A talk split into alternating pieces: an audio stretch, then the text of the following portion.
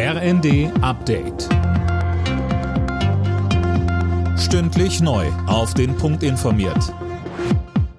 Ich bin Silas Quiring. Guten Tag.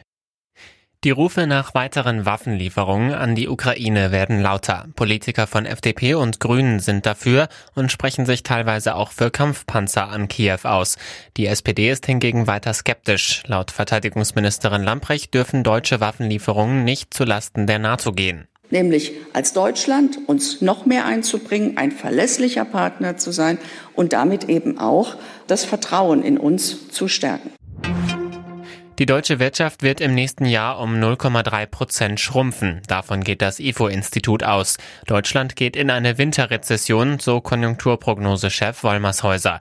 Er rechnet auch damit, dass die Inflation auf 9,3 Prozent zulegen wird. Nicht nur die privaten Haushalte, auch die Unternehmen müssen dringend entlastet werden. Das fordert BDI-Präsident Russwurm. Im ZDF warnte er davor, auf die horrenden Energiepreise nur mit Entlastungspaketen zu reagieren. SPD-Generalsekretär Kühnert sagte bei NTV, Kurzfristig geht es darum, dass wir das Energiekostendämpfungsprogramm geöffnet bekommen für die kleinen und mittelständischen Unternehmen. Das wird jetzt passieren und wird sich richten zum Beispiel an Unternehmen, bei denen ein großer Anteil der Kosten im Energiebereich liegt, Bäckereien, über die im Moment so viel gesprochen wird. Also das wird passieren und nebenbei arbeitet die Regierung an den langfristigen Linien, also einem Corona-artigen Programm für das, was jetzt in dieser Energiekostenkrise auf uns zukommt.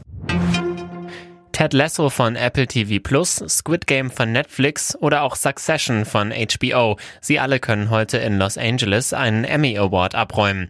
Die Verleihung findet bereits zum 74. Mal statt. Alle Nachrichten auf rnd.de